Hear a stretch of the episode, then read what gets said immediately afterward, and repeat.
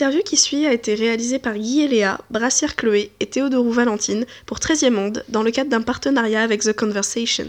Bonne écoute Nous sommes euh, avec Claire Blandin. Claire Blandin, bonjour. Bonjour. Euh, nous sommes avec vous pour parler de ligne éditoriale. Nous allons commencer avec la première question. Alors, comment pour un média euh, concilier la quête d'objectivité et sa couleur politique?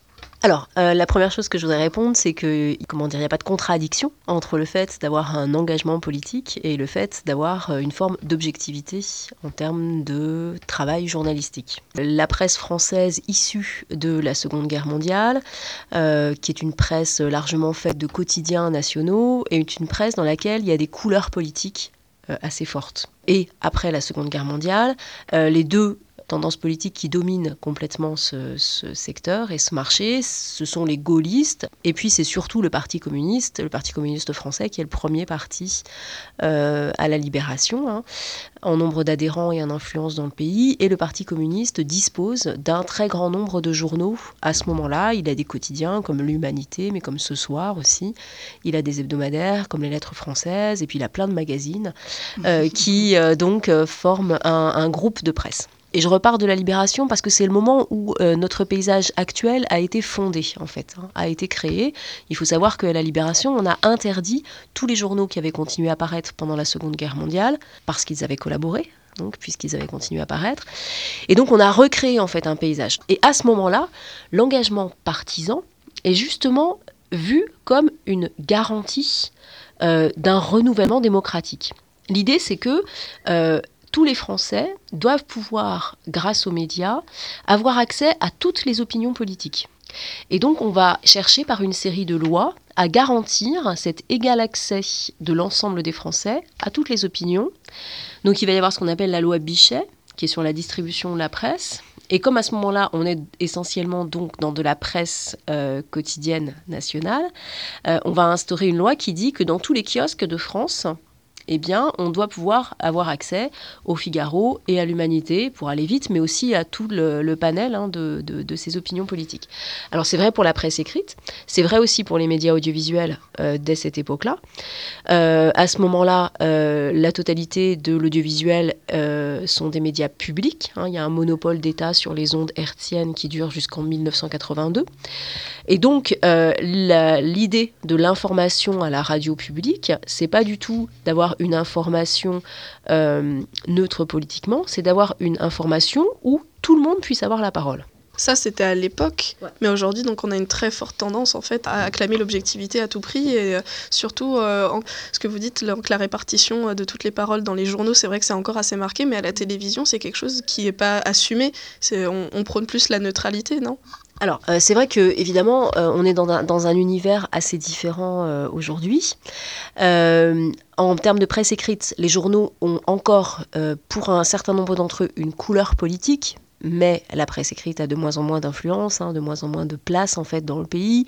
On sait que les Français aujourd'hui s'informent de moins en moins par euh, la presse écrite. À la télévision, il y a des garanties euh, là aussi d'égale représentativité, vous le savez, des partis, mais uniquement sur certaines périodes, c'est-à-dire euh, uniquement là en ce moment parce qu'on est en plein dans des campagnes électorales. On est dans des formes sans doute d'engagement politique des médias qui sont très différentes.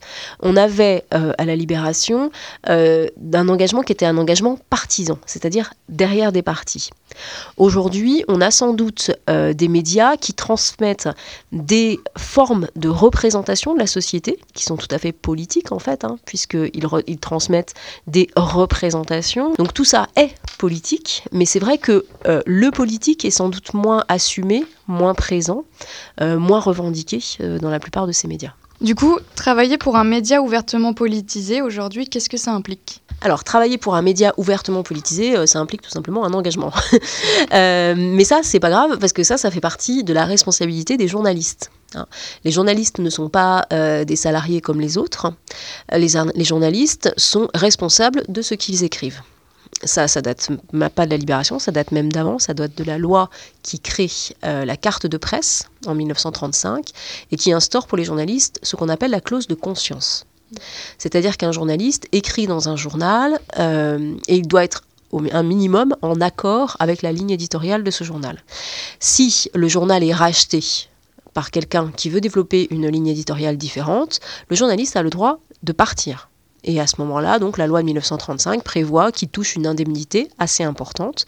Et euh, le fait de toucher cette indemnité, c'est notre reconnaissance collective de sa responsabilité à lui. C'est-à-dire qu'à un moment, il a dit stop, euh, moi ça ne me convient plus.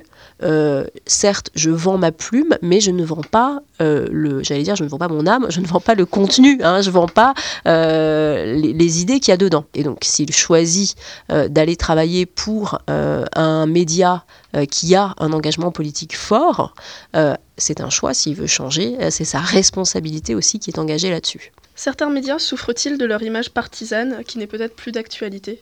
Alors, je ne sais pas si on peut dire que l'image partisane des médias n'est plus d'actualité. Moi, je trouve que justement le renouvellement médiatique, il vient plutôt de formes engagées, en tout cas. Euh, dans les médias. Si je prends la question euh, du numérique aujourd'hui, euh, on sait que la difficulté pour les médias en ligne, c'est de trouver des modèles économiques. Hein. Et que bien souvent, les médias en ligne qui jusque-là trouvent un modèle économique, c'est Mediapart par exemple.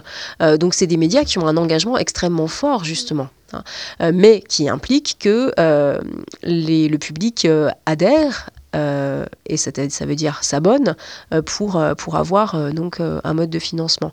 Donc je suis pas sûre qu'on puisse. Alors on peut sans doute parler d'une forme de dépolitisation des grands médias, mais plus au sens où justement ils refusent les étiquettes partisanes. Alors pourquoi ça c'est assez simple, c'est parce que les grands médias sont financés par la publicité. Or, aucun annonceur ne voudrait voir son image associée euh, à une couleur politique trop marquée. Hein, donc ça, c'est clair, ça fait fuir l'annonceur. Donc de fait, tous les grands médias ont intérêt à rester dans voilà, un consensus en fait. Hein. Donc les grands médias ont plutôt euh, tendance à ne parler d'un sujet que quand il fait consensus social. Merci beaucoup.